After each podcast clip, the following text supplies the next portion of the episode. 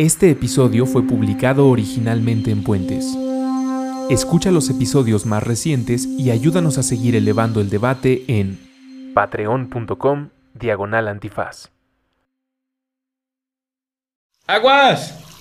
Recuperando nuestra relación sagrada con el H2O. Con Andrés Vargas Russo y Elías Catán. Hola a todos, donde sea y cuando sea que se encuentren, bienvenidos a Aguas, un programa que trata de medio ambiente, agua, nuestra relación con la naturaleza, nuestra vida en la ciudad y muchos otros temas más. El día de hoy es una edición muy especial de este programa porque se trata de imaginar y se trata de construir a partir de lo que podemos imaginar. Ustedes, si es que no se encuentran ya a 52 años de distancia escuchando este podcast en algún aparato reproductor del futuro, se encuentran antes de esos 52 años, ¿cómo está su ciudad? Eh, seguimos con problemas de smog, seguimos con los mismos problemas de movilidad, sigue habiendo árboles en la calle, seguimos teniendo ríos cercanos, sigue habiendo tráfico, siguen... Quintos eh, pisos. Siguen quitándonos días en la primaria porque hay demasiada contaminación y no se puede salir a hacer educación física. ¿Cómo sigue en el futuro eh, la ciudad? De lo que vamos a hablar en ¿Hay este momento. árboles? Hay árboles. de lo que vamos a hablar en este episodio es de cómo estamos hoy en día y qué fue la razón para armar un grupo de personas tan talentosas, tan inspiradoras como lo es Región 52, eh, en la cual tengo la fortuna y el placer de participar por invitación de los aquí presentes en la mesa hexagonal. Eh, dueño de las llaves de la casa, el querido Elías Catán, compañero de Aguas. Muy gusto estar con ustedes. Y hoy nos visita amiga querida que ya ha estado en la cabina de puentes, aunque sea de pasada o de visita en las oficinas. Eh, en algún episodio de Toque de Queda estuvo cuando visitó el doctor Octavio Ritting y ahora viene a platicar directo al micrófono, experimentando por primera... Bueno, no, seguro esta no es la primera vez que hablas ante el micrófono, querida Mitzi. No, no es la primera vez, pero contigo sí, entonces vale toda la pena. Ni que salga en un lar- largometraje tampoco. ¿Vas a salir en un largometraje? Ya, ya has salido. Ya, ya, ya, ya. Muy bien. Pero la Mitzi con pelo largo. no la Exacto, no es la misma. es Hay- diferente pose. Sí, hay un ante y un después. Las tres personas que estamos en esta mesa hexagonal participamos eh, en mayor o menor medida dentro de Región 52. Queremos platicarles de qué se trata esta iniciativa, esta organización, esta manera de entender a la ciudad y de proponer una nueva cosa que parte además con un principio muy difícil de tratar en una situación tan compleja y tan complicada como lo es el medio ambiente y nuestra relación con el entorno, que es la conciliación. Y es algo que creo, me, me parece, si están de acuerdo, un- una buena manera de presentar el proyecto, porque es muy difícil cuando ves a alguien tirar basura en la calle, vamos a reducirlo a, ese, a esa escena, a ese momento, en que no se te prenda algo de furia en ti. Por tratar de explicar algo tan sencillo y algo que debería de ser sentido común. Lo mismo que ver un letrero de lavarse las manos en el baño, lo mismo que ver un letrero de no tirar basura en esta esquina. Es El muy difícil no El buscar... ballet parking estorbando el cruce peatonal. Sí, exacto. Olvidemos eh, un momento el medio ambiente y pensemos en todo lo que nos complica el movernos dentro de la ciudad libremente. Es muy difícil no reaccionar con frustración y una de las cosas que propone Región 52 y la manera en que me gustaría empezar a platicar de ello es conciliar.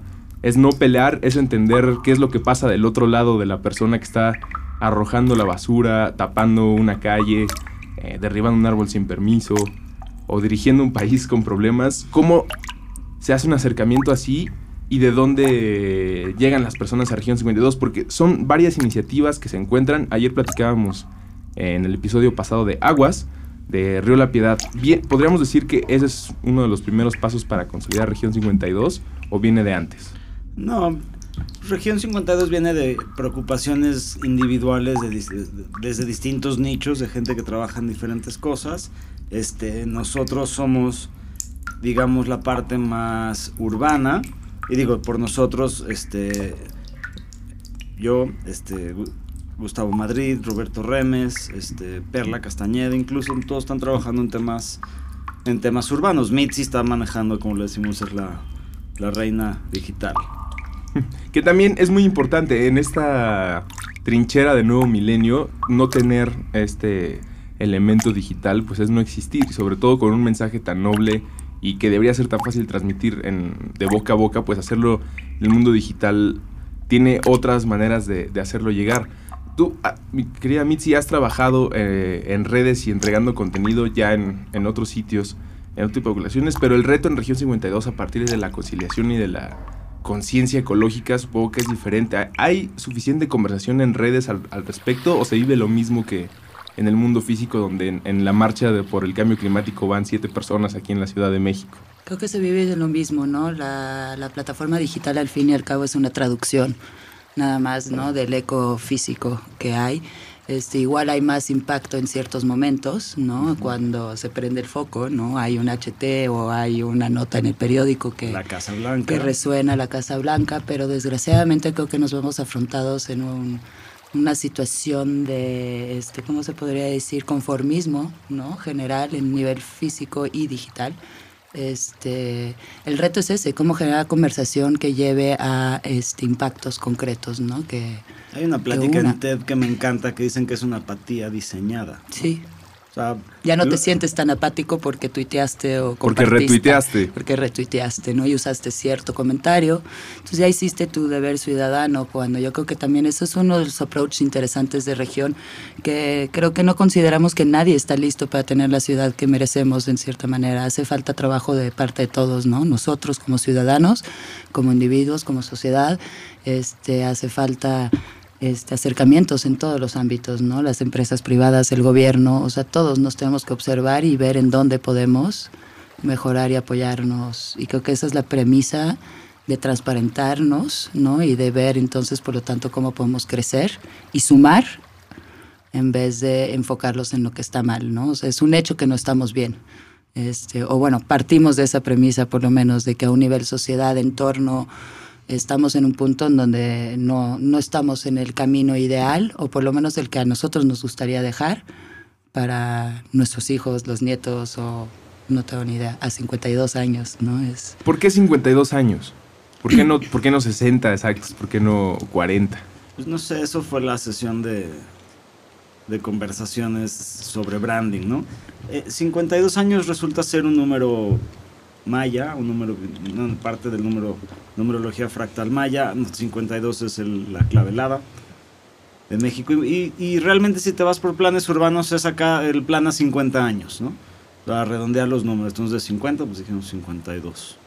El daño que existe actualmente en la ciudad, digo, hecho por más de cinco décadas, seguro tal vez más de ocho. Pues empieza como decíamos hace 500 años. Exacto, seguro a 500 con la llegada de los españoles, pero plantearlo a 50 años implica también ponerte metas eh, básicas, que pueden ser desde primeras Claro. reuniones ciudadanas, pero al- el momento en el que te pones una fecha para que todo cambie, es decir, cuando yo esté cumpliendo 80 años, que espero escucharme y, y ver que sí cambió algo, quiere decir que ya tenemos que ir planeando no Claro. solamente la quinta, sino la primera década. Pero nos gusta ver todo, y, y no es tan así, nos gusta ver todo como un switch, ¿no? Como un on-off, ¿no? Clic, ya. O sea, realmente es un proceso de conversación que, que- que tiene que empezar, que, que no estamos teniendo, ¿no? O sea, ¿cuántos pensamos qué ciudad quiero? ¿Cómo me quiero mover a mi trabajo cotidianamente? ¿Quiero vivir cerca o no de mi trabajo? ¿Quiero vivir cerca de un parque? Eh, ¿Voy a tener este, restaurantes este, saludables o vegetarianos o de, de comida local cerca, ¿no? O sea, no Oh. quiero pasar cuatro horas en el tráfico no al quiero día. pasar. Pero no será que... Esta mu- y muchas veces no es opción esto, que eso es lo lamentable, ¿no? Sí. Que la cantidad de preguntas que nos podríamos hacer y que es, debería ser nuestra obligación para que eso sea la, la motivación o, o el accionador para hacer algo, pero creo que la cantidad de preguntas que podrían surgir eh, se ve abrumada por la cantidad de quejas que existen antes. Eh, y lo platicábamos en, en otro episodio de Aguas. Antes de preguntarnos el, el dónde quiero vivir, llega la queja de por qué estoy en medio del tráfico, cuando lo, decíamos, lo decías muy bien en el episodio pasado, tú eres parte del tráfico, estás arriba de un Yo coche. soy el tráfico. Entonces estamos abrumados eh, en esta realidad gris, contaminada, sin mucha esperanza y asomarnos, no a 50, asomarnos al, al siguiente sexenio parece muy complicado. Y, y ese es justo, justo el tema, que la, la visión de la ciudad a largo plazo no la puede cargar un, un político, ni menos en México.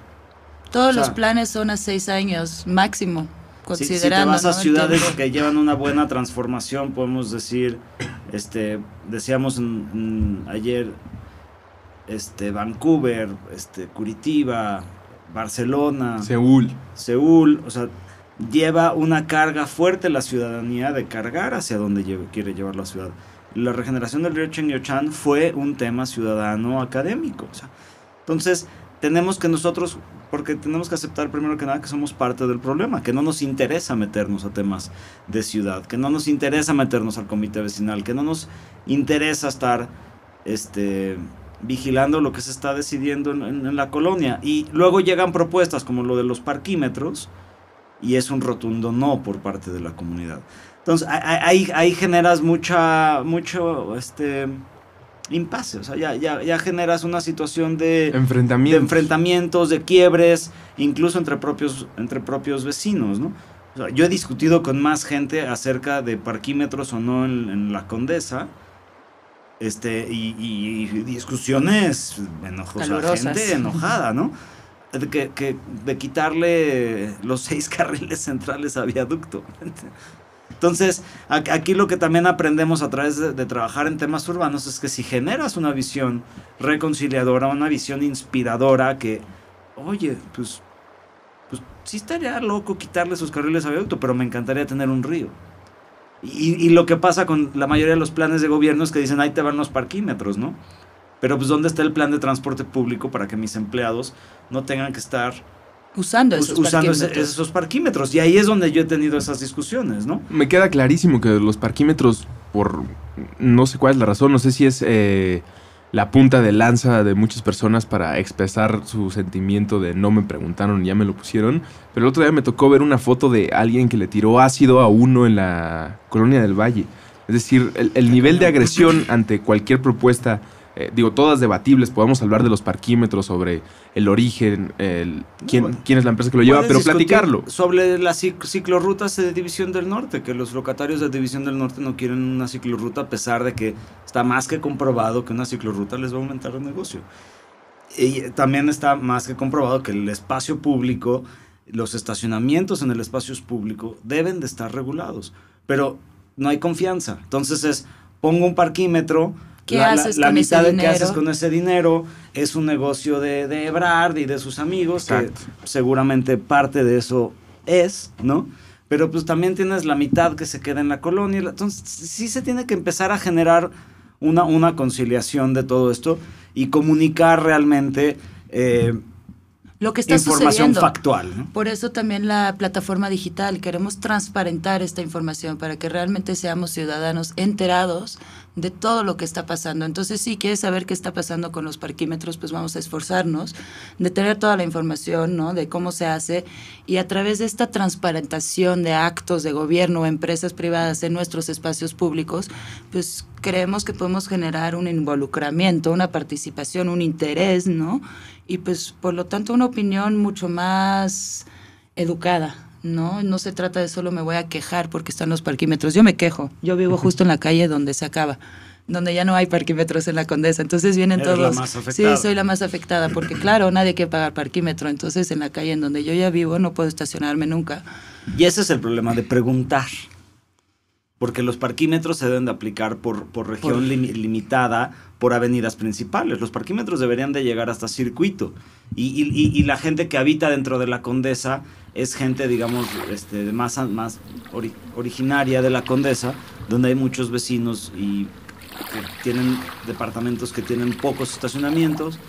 Y al mismo tiempo creo también que, no están enterados de, de- de temas, este, pues digamos, más modernos de cómo se debe de... O solamente de tienen una fuente de información, que ese también es un tema importante. O solamente somos tremendamente egoístas y, También. y, este, convenencieros y entonces como a mí no me funciona y a mí me da flojera caminar dos cuadras o pagar cinco pesos, este, rechazo. No sé, hay una combinación de tantos elementos que, que creo que esa es como la gran pregunta, ¿no? ¿Estamos listos realmente para ser los ciudadanos que creemos de la ciudad, ¿no? Que creemos merecer. Estamos listos para realmente involucrarnos en las decisiones que se toman alrededor de nosotros o queremos seguir como estamos, este, desconectados, de repente haciendo ruido y de repente quejándonos en vez de enfocarnos en esa solución, ¿no? Que yo soy parte del problema, entonces ¿cómo puedo yo cambiar este ambiente?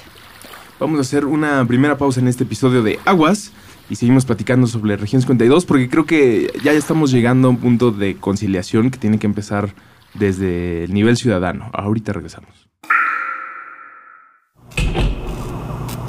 empezó con luz blanca. No, no era el tipo de destello que describen quienes han estado cerca de la muerte. Era el brillo del foco ahorrador que escupía un poco de verde y azul sobre la mesa.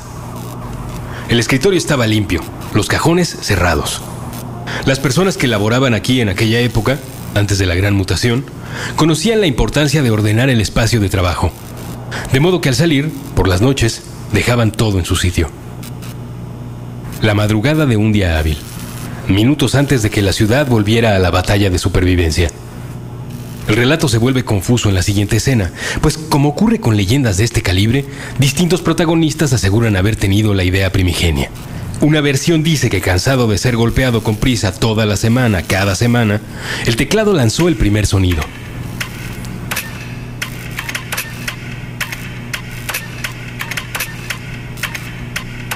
En entrevistas posteriores, ha sido el escáner quien asegura haber presentado la iniciativa.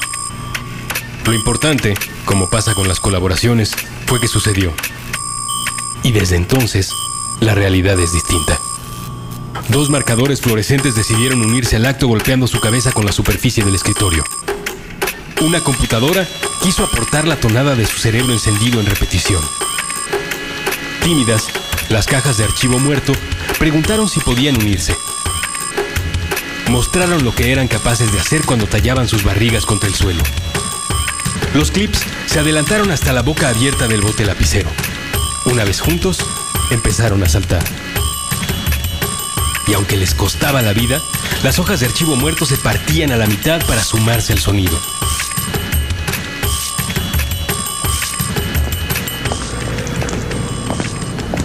Cuando los trabajadores de la oficina arribaron al lugar, encontraron la cascada de sonido inundando todos los cubículos y la sala de juntas quedaron sobrecogidos. Quisieron mostrar a otros el descubrimiento y sus notas. Pronto supieron que la orquesta de artículos de oficina solo podía ejecutar su número en presencia de personal autorizado. Los espectadores debían llevar la identificación con fotografía en un lugar visible durante toda la actuación. Fue así como surgió la tradición de escuchar sus conciertos con el brazo izquierdo extendido, el rectángulo de plástico sujeto por arriba de la cabeza. El gerente internacional de compras de la compañía estuvo a cargo de la logística durante la primera gira. La orquesta visitó primero Guadalajara y Monterrey, luego Los Ángeles y Chicago. Había que trabajar en una oficina para verlos o limitarse a las imágenes agitadas que podía ofrecer la red. Las personas comenzaron a adoptar el código de vestimenta del espacio laboral como un emblema de orgullo. Se le pudo ver, incluso, como disfraz popular la noche de brujas. De esa forma, muchos pudieron decir, esto fue importante y valioso para mí. Escuchaban esa música y algunos humanos comenzaban a preguntarse qué otras ideas, sensaciones y mundos habían escapado a su percepción en medio del trajín cotidiano. Si esto eran capaces de hacer los artículos de oficina, ¿qué podía esperarse de las panaderías, los bares o las tiendas de historietas cuando nadie les miraba? A otros les parecía que una tropa de artículos de oficina capaz de hacer música por cuenta propia no era espectacular.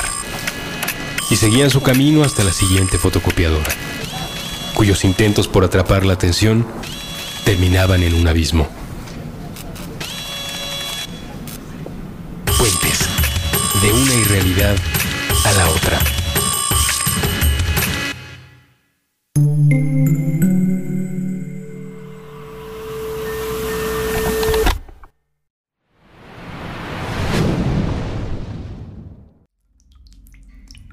Estamos de regreso en Aguas platicando sobre eh, Región 52. Eh, estábamos platicando hace unos momentos sobre nuestra relación con lo académico y las evidencias. Tú decías, Elías, que a pesar de que hay pruebas de que una eh, ruta de, de, de bicis, una ciclovía que pase por división, tiene muy alterados a, a, la gente de los negocios porque siente que va a afectarlos, a pesar de que las evidencias dicen que eso aumentaría su comercio. Desde, y también. Desde el hacer peatonal madero había, había tema. Y también eh, con el rollo académico existe un, un, una situación, existe un, un, problema, y lo veo ahora con Región 52 mucho más, que es las personas. Eh, tienden más a sentirse con la queja, es decir, ya que está el parquímetro, pero cuando están las voces autorizadas, los que saben sobre los temas, los que tratan de explicar por qué es una solución viable. Ah, no, es, es eh, a mí me tocó que me gritaban, pinche francés. llévate tus, tus parquímetros. Le yo soy vecino. Simplemente he leído los datos que saca ITDP y otras organizaciones y, y los valido. Hay un muy buen segmento que, a ver si lo encontramos por ponerlo en el sitio de, del Daily Show. Que y en el mismo segmento se burla de, de, que de los que están este, en desacuerdo con cambio climático y los que están en desacuerdo con las vacunas. ¿No? Entonces, o sea, expone a los a toda la fase republicana de, Estados Unidos diciendo cambio climático es un mito y expone a todos los este hipsters o mm, alternativos alternativos hippies, yo que sé que te dicen no debes de vacunar para nada a tu hijo, ¿no? O sea, a pesar de haber evidencias radicales hacia las dos situaciones siendo necesarias, ¿no? Eso es lo que nos pasa. Vemos la información y vemos la información que nos conviene ver y la interpretamos de la manera que nos conviene interpretarla. Aplaudo mucho el tema de, datos abiertos y gobierno abierto, una vez más, pero ¿quién te va a interpretar esos datos? ¿Cómo se van a interpretar esos datos? ¿Hacia qué van a conducir? ¿Y qué de todos estos datos conecta? ¿No? La, lo, lo, famosísimo que ahorita está muy de moda, el eh, reconocimiento de patrones, ¿no? Pattern recognition. O sea, necesitamos saber que una cosa conecta con otra. ¿Y quién vigila a los encuestadores? Creo que eso también es importante. ¿Cómo se están levantando las encuestas y los datos? Digo, si es sobre la composición del agua que nos está llegando cuando abrimos la llave, no hay más prueba que pasarlo por un laboratorio. Pero cuando es una encuesta sobre parquímetros, el querido Julio Martínez Ríos, a quien también pueden escuchar en Puentes, decía alguna vez, ¿qué pasaría si hicieran una encuesta sobre bibliotecas públicas? ¿Cuántas eh, personas votarían si, si deben o no permanecer las bibliotecas ocupando un espacio en su colonia? Las, las encuestas son, sí, cuestión de perspectiva, donde la hagas, no todo depende, pero yo sí creo por eso que la transparencia de información y por lo tanto las plataformas abiertas que involucran a más gente, eso te va a permitir justamente una línea. Entre más gente esté interesada, entre más gente tenga acceso, creo que es más difícil disfrazar cifras o orientarlas, es más abierto. ¿no? Entonces, en vez de ser solo una encuesta en la colonia Condesa, la gente de 18 a 25 años, digo, porque se manipula muchísimo, ¿no? Esto, según lo que yo quiero revelar, voy a entrevistar a, la gente a, lo que yo quiero. Entonces, por eso, pues sí, tienes tres encuestas que dicen información completamente diferente. Pero si tenemos la herramienta de una plataforma abierta, de un código abierto y podemos empezar, aunque sea agrandar digitalmente esta alberca, creo que podemos tener números más realistas a través de la transformación. Entre más acceso haya, más difícil es manipular, según yo. Y eso existe en Región 52, de eso, de eso se trata una gran parte del sitio, además de ser un, portal interesante para enterarte de noticias, datos y encuestas, eh, mantiene el debate abierto, que creo que es un tema importante no solamente con, con el tema de, de medio ambiente y nuestra relación con la naturaleza, sino en general en México cuando no se quiere hablar de un tema, la censura no viene de decir no, o sea, tapar las bocas de las personas, simplemente de omitirlo de, los medios tradicionales, que no exista conversación al respecto. Es, manejo de grupos este, básicos. O sea, tú eh, invitas a tu, a tu eh, eh, contrincante más boquiabierto para que se hable lo que tiene que decir y se exponga lo que se tiene que exponer pero también se deben de exponer los datos y, el proceso de construir ciudad debe de ser un proceso muy bien informado porque ya sabemos que autopistas urbanas no convienen ni en calidad de aire ni en tráfico, que es lo que pretenden solucionar. Ya sabemos que espacios públicos es lo que tenemos que estar haciendo. Ya sabemos que la bici es de las herramientas fundamentales que tenemos que estar usando para movernos. Entonces, tenemos que saber cómo poder comunicar estos datos y cómo poder estar conduciendo a que nuestra ciudad se conforme de una mejor manera, ¿no? Y eh, parte fundamental de lo que buscamos en Región 52 es que colectivamente generemos un plan y un plan entre comillas, ¿no? Porque un, plan resulta que puede, es algo muy estático, pero a lo mejor lo podríamos reformular, decir, queremos buscar una trayectoria. Sí, es trazar camino, ¿no? Queremos trazar un camino de vida. Hacia una ciudad mejor. Y, no, no es de aquí a 52 años, porque es 52 años a partir de ahorita. Y, a partir de ahorita, siempre se va, se va, moviendo, se va moviendo esa barrera. Hoy en día estamos contando con el apoyo de una extraordinaria plataforma de, este, educación, es como una red social que cura contenido, busca contenido masivamente, destapa los datos, busca adentro de documentos y expone la información a los que vamos a estar participando en, la creación de este plan. Entonces, es digamos un wiki y un Google y un Facebook y un Visually y así es como que varias plataformas en conjunto que lo que nos van a permitir va a ser hacer un plan colectivamente. Pero Región 52 entonces también funciona, funcionamos como un nuevo filtro, es decir, ya existe eh, esto que nos acabas de platicar de eh, algo que está buscando información para exponerla y nosotros de alguna manera somos lo mismo ante una población más grande y creo que ahí hay otro reto mayor, que es somos ciudadanos informados, tenemos la fortuna de tener el tiempo, las ganas, el interés, el, acceso a información para poderlo reinterpretar o para llevarlo con personas que saben más de ingeniería, arquitectura, finanzas, distribución eh, económica y un largo etcétera. Pero retratar eso hacia el, la gran escala de la población, ante ese 97% de materia oscura que a veces no conocemos y cuando la conocemos pues suele ser eh, la parte más conflictiva tal vez de la sociedad porque es la que vive en estrés constante. Digo, no que nosotros no nos estresemos, pero pues, tratamos... sí es la que sufre mucho más las consecuencias de, de, falta Somos afortunados nosotros, ¿no? Realmente. Totalmente, y, y e, e, ese afortunamiento nos debe de responsabilizar de poder hacer algo al respecto. o sea, creo que es como un servicio, una no un servicio en un sentido disminutivo, ¿no? Sino como, bueno, tenemos esta fortuna, tenemos este interés, tenemos... Vivimos en la zona Vivimos en la zona. Sabemos los beneficios, hemos estudiado las maestrías y las licenciaturas para poder realmente empezar a conducir la ciudad de una mejor manera. Y digo nosotros, no los de la mesa hexagonal, y no solo los de región 52. Hay muchas iniciativas. Hay muchas iniciativas y eso es lo que estamos buscando continuamente. El, año que entra vamos a lanzar, aparte de que a fin de año vamos a lanzar la convocatoria para que cada quien pueda visualizar la ciudad, soñar la ciudad, bajarla en un croquis, en un Photoshop, en un render, en un poema, en un ensayo, en un, escrito de cualquier manera, porque lo empieza con cada quien soñar y pensar qué ciudad quiere. Y, y luego otra vez, no nada más se quede en el hablar y en el hacer un bonito render, se queda en el cómo colaboras y cómo bajas un plan de acción colectivamente.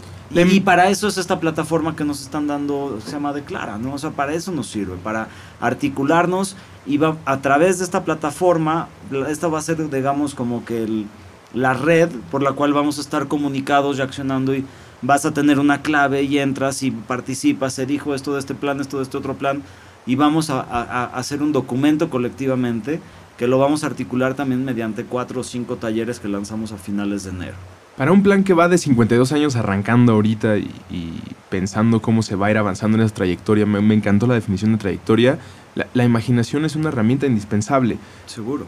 ¿Será que eh, el gobierno o la vida en la Ciudad de México está ya hecha para estar truncando la posibilidad de la imaginación de una persona sobre su entorno? Y me refiero a los espacios grises te, bloquean muchísimo el imaginar qué pasaría si ese edificio no estuviera ahí, sobre todo cuando parece que el, el sentimiento de la ciudad es crecer verticalmente, es decir, eh, más edificios que succionan el agua en, lugares difíciles, donde hay difícil acceso al agua, como Joco en Coyoacán, o acá en la Condesa lo podemos ver con de repente las construcciones gigantes, ¿existe o habrá un sentimiento de parte del gobierno para truncar eso, o será ya parte de un inconsciente en el que vivimos donde nos pintan peces debajo de, un, de una avenida para tratar de pensar que estamos en el agua. Creo que eso también es parte de truncar el, bueno, ¿por qué no reconsideramos que esto antes era un río? Era un, sistema lacustre extraordinario. Mira, yo, yo, yo, yo sí estoy de acuerdo con el crecimiento vertical.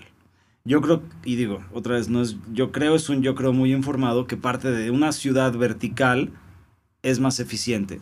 No una ciudad a nivel a lo mejor... Come cerros. Pues déjate, come cerros, nos comimos los cerros porque justamente estamos en una ciudad horizontal y no en una ciudad vertical. y una verticalidad no exagerada. O sea, de hecho, sabemos que la urbanización más eficiente es alrededor de los siete niveles. Pero la Ciudad de México tiene un promedio de dos. ¿No? Entonces, tienes que empezar a densificar en algunos lados, en algunas avenidas incluso puedes subir los siete niveles y, estás aprovechando eh, la infraestructura existente de transporte, agua y demás. Tema de, estar sacando mucha agua del acuífero, claramente es un problema, pero no estamos ni siquiera hablando de que se tenga que crecer la cantidad de población total, pero sí concentrarse alrededor de varias ciudades dentro de una ciudad, varios centros urbanos dentro de la gran urbanidad. En ese sentido, la, planta de asfalto eh, eh, que estaba en, este, por Coyoacán, en ese sentido, el este, crecimiento de Chapultepec o redensificación de, de, reforma que ya están haciendo edificios, creo que esos son algunos ejercicios que pueden ser atinados. Ahora, ahí lo que no estamos viendo es eficiencia energética en edificios y eficiencia de agua en edificios y tratamiento de agua en edificios y captación de agua en edificios. O sea, creo que debe de haber una serie de leyes que te digan tienes que captar, tratar agua, producir energía, separar residuos, separar tus residuos, este eh, fachadas bioclimáticas para ahorro energético. O sea, debe de haber una serie de lineamientos de cómo construimos en la ciudad. Porque una vez más es conciliar la fuerza del desarrollo inmobiliario trae cosas extraordinarias. Sin el desarrollo inmobiliario, la condesa no sería lo que es. Y también parece que la ciudadanía, y ahí nos podemos sumar todos, radicamos en la Ciudad de México, tenemos este sentimiento polarizante, que cada vez que recibimos nueva información sobre un nuevo proyecto, eh, lo mismo puede ser el edificio en nuestro barrio o el aeropuerto, nos polarizamos, es decir, cerramos el debate a un no rotundo o aún sí. Sí, no vemos toda la escala de grises en medio, pero eso es algo muy. Yo creo que sí, todo es blanco y negro en la vida, ¿no? Entonces. No, y me este, quejo del edificio que va a generar mucha agua, pero tú qué estás haciendo para captar agua en tu casa? Y creo que esa es una de las este, premisas de región. Nos queremos enfocar 80% en la solución y solo 20% en el problema. Problemas hay todos los días, por todos lados. Y hay que exponerlos, hay que, decir, oye, ahí viene un tercer piso por Vasco de Quiroga, ahí viene un aeropuerto que tiene infraestructura hidráulica. Hubo una entrevista hace pocas, pocos minutos con Carmen Aristegui y todas las implicaciones con gente de, de la Semarnat necesitamos estar muy enterados y el estar enterados es ver noticias malas. Es saber que estamos en escasos de agua, es saber que nuestra calidad de aire se está depletando, es saber que el tráfico ha aumentado con autopistas urbanas, ta, ta, ta, ta, ta. Pero al mismo tiempo es, ok, esto es lo que está pasando, bueno, ¿cómo lo solucionamos? Porque sí, es la famosísima frase, si eh, no eres parte del problema, no eres parte de la solución. Aquí la ciudadanía, lo que estamos manteniendo, es parte de la solución, el poder articular todos estos iniciativas y el poder generar un plan a largo plazo que reúna academia, que reúna a grupos y organizaciones civiles que ya estamos en sí, muchos ya muy unidos, pero simplemente es articularlo en un documento muy serio, muy aterrizado, de decir, estamos tocando temas de agua, metabolismo circular, de energía, de movilidad, de eficiencia energética en edificios, de comunicación, de gobernanza. Hay varios ejes que estamos ya marcando dentro del colectivo y pues una vez más, y es como el tema de regeneración del río Piedad en su momento, es, generar la conversación. O sea, no, no puedes pretender que vas a hacer un plan bioregional, sí nos excede por mucho a cualquiera de las capacidades de los involucrados, pero justamente por eso es el tema colectivo, ¿no? Y, y es tener la conversación, es empezar esta plática, ¿no? Es decir, oye... Empezar a, a despertar un interés. Yo creo que el otro día dijiste algo que me encantó, es empezar con saludar a tu vecino. El saludo es muy... El saludo es muy, muy importante porque, exacto, es reconocer la existencia en el caso del vecino, pues de alguien que comparte contigo la calle, el, edificio, y en el caso de los problemas es aceptar que existen y empezar a, dejar de voltear la cara cuando vemos el basurero improvisado en cada esquina. En el siguiente es bloque... Reconocerte y reconocerlos, ¿no? Exactamente. En el siguiente bloque de Aguas, el, último de este episodio, vamos a platicar de ese 20%, porque hemos hablado del 80%, ya platicamos varias de las propuestas de región, eh, de la vida digital que tiene y cómo espera ampliar la conversación, pero no hemos hablado de un problema importante que es eh, de urgencia, que es eh, el aeropuerto y las implicaciones que tiene y por qué es tan relevante para una iniciativa como región. Hacemos la pausa y seguimos. De ultramar. Novedades desde la madre patria. Con John. Nuevo episodio todos los viernes a la una de la tarde.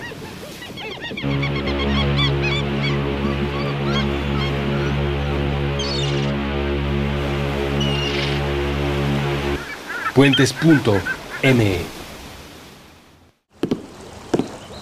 Nunca se cruza el mismo puente dos veces.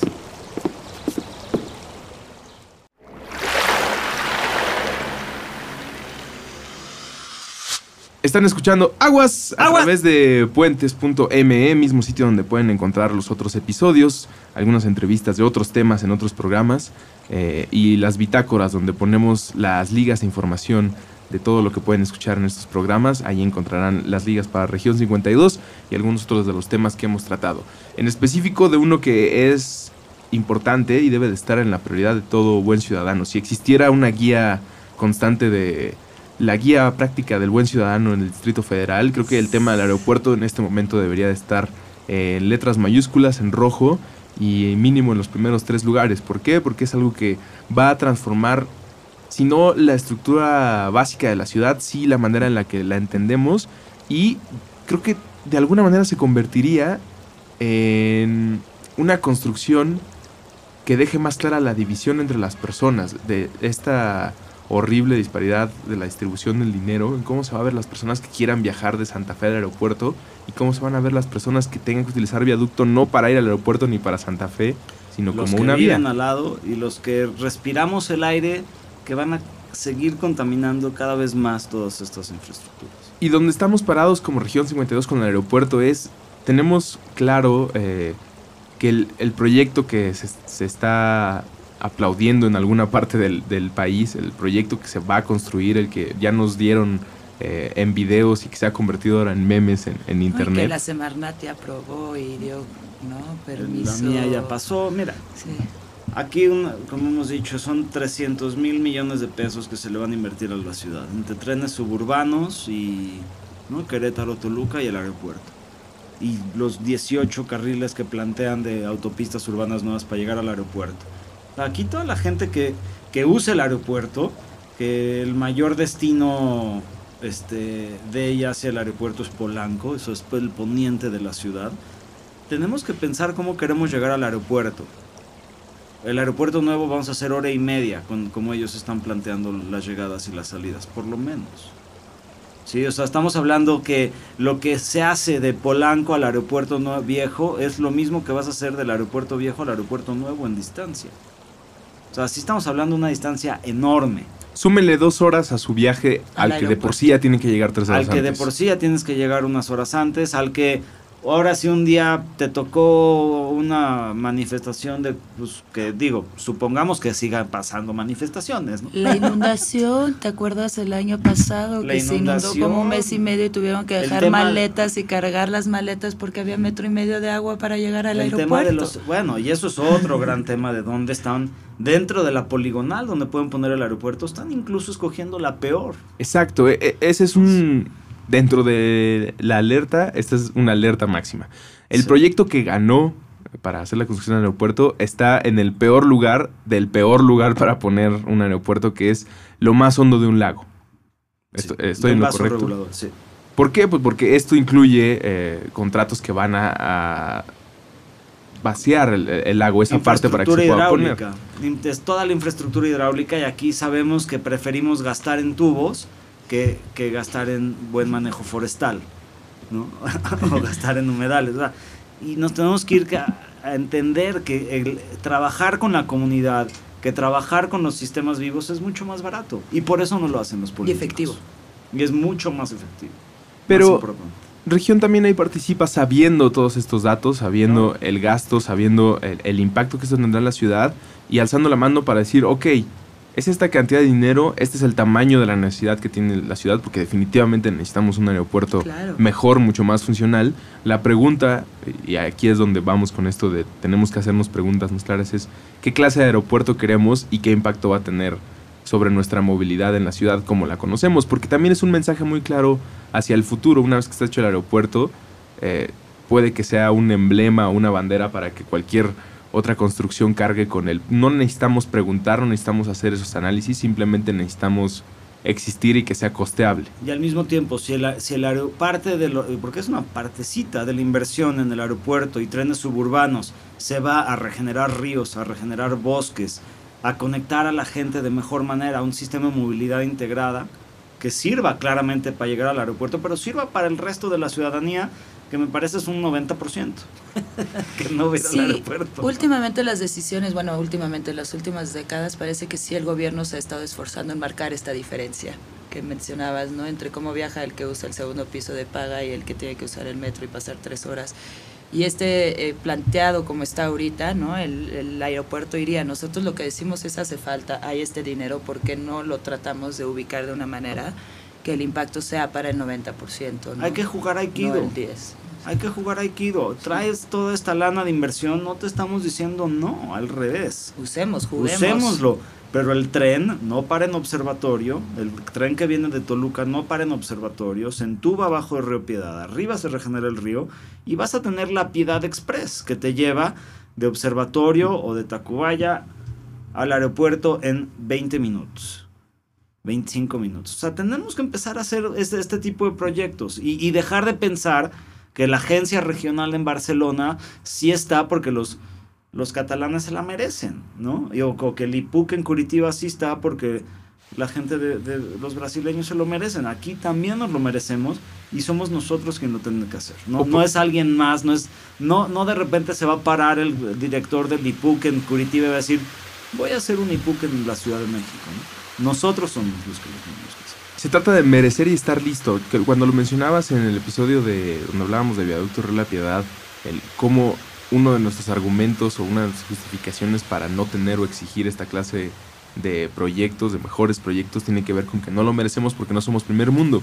Pero también creo que tiene mucho que ver en el no sabríamos cómo hacerlo y no sabemos si estamos listos. Y eso quiere decir cómo le hacemos entender a las personas esta situación en el aeropuerto cuando su realidad no tiene que ver con viajar hacia otros países o viajar en avión dentro de ese mismo país, de ese 90% de la ciudad, de ese mismo porcentaje que no está dispuesto a pagar eh, mucho más por hacer menos tiempo a su trabajo, de ese mismo porcentaje que cuando se tapa la coladera, no eh, en, vez de queja, en vez de darse cuenta que es la basura que tiró, hace una queja mayor al gobierno por, por desasolvar. Es que yo soy de la idea que no estamos listos, este, que no lo merecemos porque no hay una responsabilidad individual a un nivel, no, y hablamos a gran escala. Pero el, oye, el, yo, es... yo tampoco estoy listo para irme a surfear. ¿Me entiendes? O para irme a escalar el Citlalte, el, es un entrenamiento. el pico de Orizaba. Pero pues el primer paso es saber que no estás listo y decir, bueno, ok, ¿cómo me preparo? ¿no? Tengo Eso que hacer que este, este otro ejercicio. El tengo que empezar a comunicar, cambiar. tengo que empezar a leer tengo que empezar a participar en qué está pasando, tengo que escuchar a Aristegui que dijo de la Casa Blanca, ¿no? Y cómo está el... no, y como región, ahí. ahí. tenemos que acceder justamente y tenemos que compartir a esta persona que no entiende que si se tapa la coladera, tiró su basura, mostrar, ¿no? O sea, se trata de de compartir los que sí tienen un poco más de noción, o no, no sé cómo se maneje, pero es tejer redes a nivel físico y digital, ¿no? Que permitan informarnos para inspirarnos a ser mejores personas. Yo creo la observación es la clave. En, y la realidad es que esto. no sabemos hacerlo. Y, y, y, tampoco creemos que esté mal que digamos, no sabemos hacerlo. Porque estamos aprendiendo. Y el chiste es eso, que todo lo veamos como un proceso de aprendizaje. Sabemos regenerar un río, sabemos hacer un plan regional colectivo, sabemos tener una plataforma wiki, sabemos ligar y poder conjuntar toda esta barrera, este, no barrera, abismo digital que existe, ¿no? Entre, entre en un, una parte de la ciudadanía y otra. No, no, la verdad es que no sabemos. Pero estamos haciendo las preguntas para cuando empezamos con el tema de plan regional colectivo, decimos, no tenemos la plataforma y de repente nos llegó un cuate que nos dijo, ahí está una plataforma que te va a servir muy bien. Entonces hay que empezar a, a tener esas conversaciones porque luego no sabes si tomando un mezcal te van a decir, ah, eso que te, tú necesitas, pum, pum, ah, te conecto con tal persona porque ahí está. Queremos, invitamos a participar, ¿no? Al, ¿Quién sabe? ¿Tú qué sabes hacer? Ven, ayúdanos, ¿no? En vez de yo tratar de inventar la rueda, cuando ya se inventó. Y patentarla. Y patentarla con una diferente variable, porque esta sí tiene esquinita, ¿no?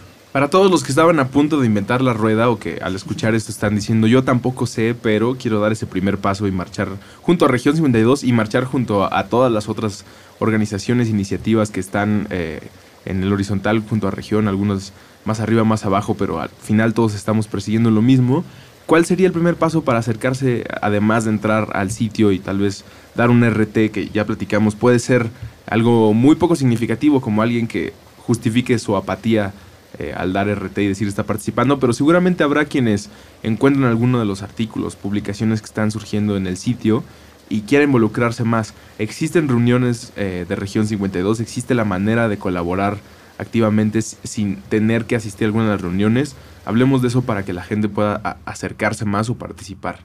Este, tenemos reuniones mensuales. Estamos planeando la próxima para finales de enero. Con esto de cierres de año es un poco difícil antes. Eh, a través de la plataforma hay contactos para ponernos en contacto, ya sea a través de Facebook, Twitter o un correo, que sería hola at región52.mx. Y a partir de ahí, definitivamente, si, si no puedes acceder a reuniones, a este, hay encuentros físicos, hay Skype, hay correos, hay intercambios, puedes mandar, lo hemos platicado, notas, podemos platicar, o sea, hay...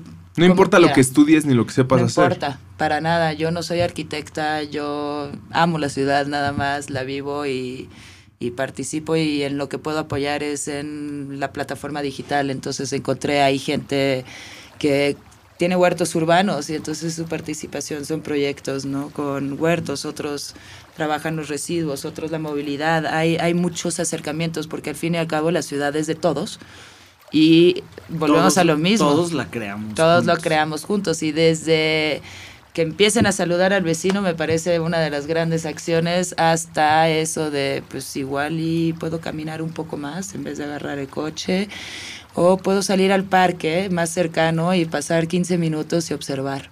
Puedo ir a asomarme a esa parte del parque a la que nunca me asomo, eso lo, propongo de ejercicio. Eso es muy lindo, ¿no? Eh, hay, una parte de los parques, si es que tienen la fortuna de vivir cerca de un parque o, de alguna calle, a la que conscientemente decidimos no asomarnos porque es la parte más fea de. Es decir, si ustedes viven eh, en alguna calle que al final se sabe que hay basura o una señora que le da de comer a los perros, pero es lo único que hace y no se eh, apiada de ellos de alguna otra manera, normalmente decidimos no caminar por ahí o dejar de voltear a esa zona. ¿Por qué? Pues porque es un problema, porque es un lugar incómodo, porque nos recuerda tal vez nuestra propia naturaleza con la ciudad. Háganlo, vayan a pararse ahí, vayan a asomarse, vayan a tomar una foto, vayan a oler a, a, que huele. Va a ser una experiencia seguramente desagradable, pero eso los va a hacer conscientes de que existe un problema y tal vez se encuentren un cacho de su basura tirado por ahí o vean cómo pueden recogerlo. Tal vez puedan decidir un día recoger basura, ¿no? Salir con una bolsita y recoger todo lo que te vas encontrando en tu camino. Hemos hecho sesiones de limpiar el camellón de Mazatlán.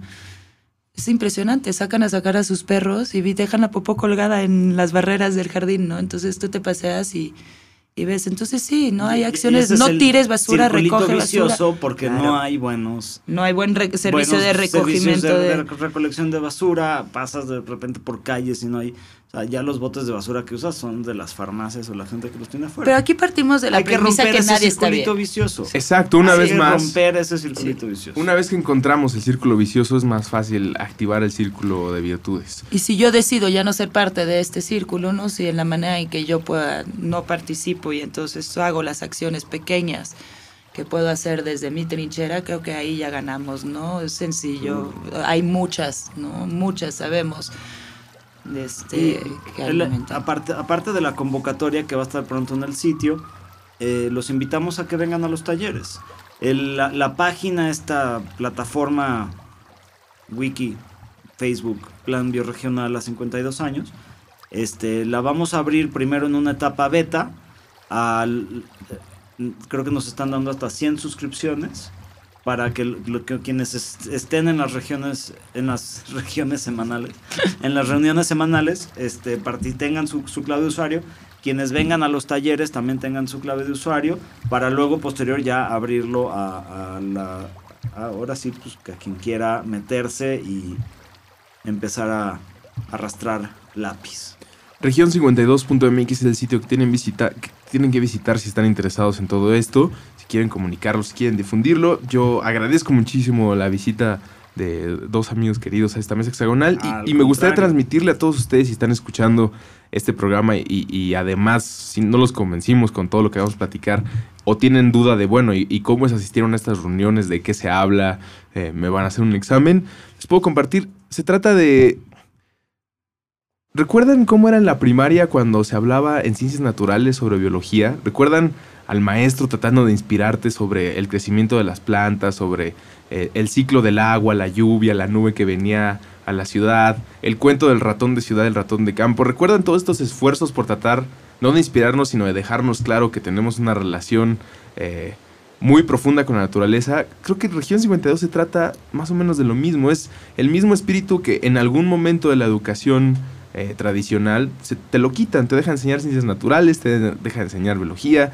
te empiezan a enseñar ética y civismo, pero el civismo que les conviene, te empiezan a enseñar artículos de la Constitución que nunca más los volvé a escuchar hasta que alguien se queje de ellos, te empiezan a enseñar cosas que tienen que ver más con tu profesión, pero nada con tu activismo ciudadano. Región 52 es regresar a ese salón de la primaria en el que existen muchos compañeritos que se hacen preguntas tan básicas como ¿Por qué hay tanto gris? ¿Por qué no alcanzo a ver bien el, sol hoy? Eh, ¿Por qué el agua cada vez está más oscura? ¿Por qué huele más feo? ¿De dónde vienen mis alergias? ¿no? Exactamente, todas las preguntas que nos hacíamos en la primaria y que en ese momento teníamos la fortuna de que alguien nos respondiera y que alzáramos la mano nosotros y participáramos en, en concursos de dibujo eh, con alguna institución de gobierno. Región 52 parte lo mismo, pero ahora en una vida adulta, sabiendo nuestras capacidades, teniendo profesiones distintas, teniendo ocupaciones distintas, es encontrar esos esfuerzos otra vez y como el mismo grupo de primaria, pues tratar de alertar a los otros compañeros de los otros grupos y quién sabe, tal vez un día ya sea la primaria hablando después la colonia, después la delegación, después la ciudad. es muy chistoso que lo dices porque también creo que región 52 es como un tipo pandilla. ¿No? En el que muchos ya nos conocemos desde hace mucho tiempo, muchos apenas se están conociendo y a pesar de esto se empiezan a salir desde chambitas hasta conversaciones, hasta alianzas, alianzas relaciones, el famoso networking, ¿no? O sea, creemos también que todo lo que estamos haciendo también es para posicionar lo que cada uno hace desde su propio nicho, ¿no?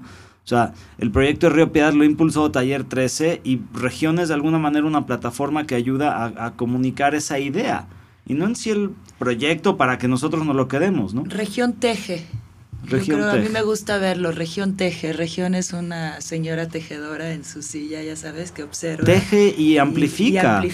Y, te ayuda a que esté bien enraizado también lo que estás diciendo, ¿no? Por ahí nos están mandando unas tesis, ¿no? De esto es lo que estoy planteando aquí y acá. Ah, a ver, esto es de movilidad, que lo vea Roberto Remes, a ver qué opina. O sea, Glosarios, bajarlo, ¿no? O sea, volvemos el lenguaje de primaria para entenderlo, ¿no? O sea, todos queremos este poder participar en esta conversación. O bueno, quien quiera participar, que pueda participar sin sentir, ¿no? Que, que no aporta. Y todo cabe. Eh, eh, ahorita estaba viendo en, en, el, en la página una amiga que habla de la maravillosa escultura de Sebastián en Chimalhuacán, ¿no? O sea, que debe de haber un, un, tipo comité que, que, que hable de temas de arte público hagamos esto a través de región. O sea, porque también o sea, hay adefesios que de repente nos montan en, por toda la ciudad y de repente aparte dicen que son ecológicos, ¿no? Como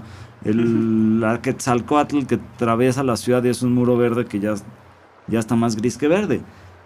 Pero son temas de que llega una empresa, quiere hacer lo que, que un gobernador o un delegado quiere hacer lo que sea en una ciudad, que existe una voz. A mí me gusta la postura de Jon Stewart, ¿no? Que dice la voz de la razón que existe una voz de la razón, que existe una voz de, de, una visión a largo plazo, que existe una voz colectiva que diga, oye, tú vas haciendo un aeropuerto en Texcoco, ¿qué onda con los de Chimalhuacán? ¿No? ¿Qué onda con, los de Texcoco y los ejidos de Texcoco? Le estás gastando 30 mil millones de pesos, ¿no? ¿Cuánto, es, ¿Cuánto costó la escultura de Chimalhuacán? Oye, ¿por qué no, por qué no mejor hacemos una escuela? ¿No? ¿Por qué no mejor hacemos captación de agua pluvial? ¿O por qué no mejor hacemos huertos urbanos? ¿O mejor, por qué no? ¿Cuántas opciones tenemos alrededor de, lo que se gasta públicamente? Entonces tenemos que empezar a jugar Aikido y creo que eso, e, e, e, esa estrategia viene desde un grupo muy bien informado hasta un grupo de ciudadanos que lo carga. El ejemplo que tomamos por, por, por en múltiples situaciones como esta es elegido de Islán de Juárez en la Sierra Norte de Oaxaca. Todas las juntas ejidales, como las juntas de los comités vecinales, son una rotunda flojera, ¿no? Nada más llegas a escuchar, eso es el, el quejómetro, ¿no? Que llega la gente y se queja de todo. Entonces lo que decidieron hacer en este ejido, hicieron un comité donde la mitad del ejido es, son los abuelos del ejido, los, ¿no? los voceros del ejido, los líderes de opinión del ejido. Y la mitad del, del, comité son expertos que no son parte del ejido, pero son expertos en diversos temas en los cuales está este ejido, ¿no? que es producción de madera, muebles, bosque, mucha, mucho cultivo, claramente. Entonces, este comité recibe los quejómetros y los transforma en soluciones. Y las juntas ejidales son muy cortas, donde dicen, a ver, estas son las soluciones, ¿por cuál votan? Entonces, de alguna manera, e, e, e, ese, ese articulador, ¿no? Ese tejedor, esa, ese think do tank, ¿no? Que decimos, que dice, a ver, acá está esto que está jugando, a ver cómo jugamos, cómo lo reformulamos y cómo sacamos algo para que le convenga a los demás. Entonces, yo veo a Región 52 en muchos sentidos como, como, ese, como ese comité, ¿no? Y, cómo se puede involucrar gente... no queremos ser centralistas y lamentablemente, o por bien también, aquí vivimos en la, en la, en la ciudad. Pero creemos que Región 52 MX se puede convertir en una plataforma general y puede haber diagonal Valle de Bravo, diagonal Puebla, diagonal Chimalhuacán, diagonal Hipódromo, diagonal Chihuahua, diagonal San Pedro, Monterrey. Facilitar los procesos futuros, ¿no? Al fin y al cabo la información es la misma. Data es data, ¿no? O sea... El, dato es dato, compartir todo esto y articular y compartir de nuestras metodologías y experiencias que hemos generado aquí en, la ciudad para que los vecinos de, de Cicatel y Puerto Escondido tengan una manera de estar aliados y articulados en contra de en contra de construcciones estúpidas que están haciendo en, Puerto Escondido que incluso van a este, afectar temas de, surf porque están afectando vientos y que al mismo tiempo puedan proteger lo que en muchos sentidos es la esencia de esta zona, que es una zona que la gente va a surfear las olas, ¿no? Y un desarrollo propositivo. Entonces, creemos que muchas de estas metodologías y estructuras que hemos estado generando y que vamos a generar en el primer, este, la primera parte del siguiente año van a servirle muchísimo a mucha gente y somos, como en todos lados, creo cada quien en su propia práctica, creyentes en el copyleft, en el sentido de que lo que estamos haciendo, lo que estamos compartiendo está ahí para todos y lo que queremos generar es alzar esa, ese campo, ¿no? alzar toda esa plataforma para que todos podamos tener un mejor acceso a una mejor ciudad. Estamos tejiendo un suéter donde esperamos que, entremos todos en el futuro. Muchas gracias, Elías. muchas gracias, Mitzi. muchas gracias. muchas gracias a ustedes. María, región52.mx. Ahí pueden visitar y seguir al tanto de cómo avanza el suéter y cómo vamos tejiendo. ¡Aguas! Recuperando nuestra relación sagrada con el H2O. Con Andrés Vargas Russo y Elías Catán. Puentes.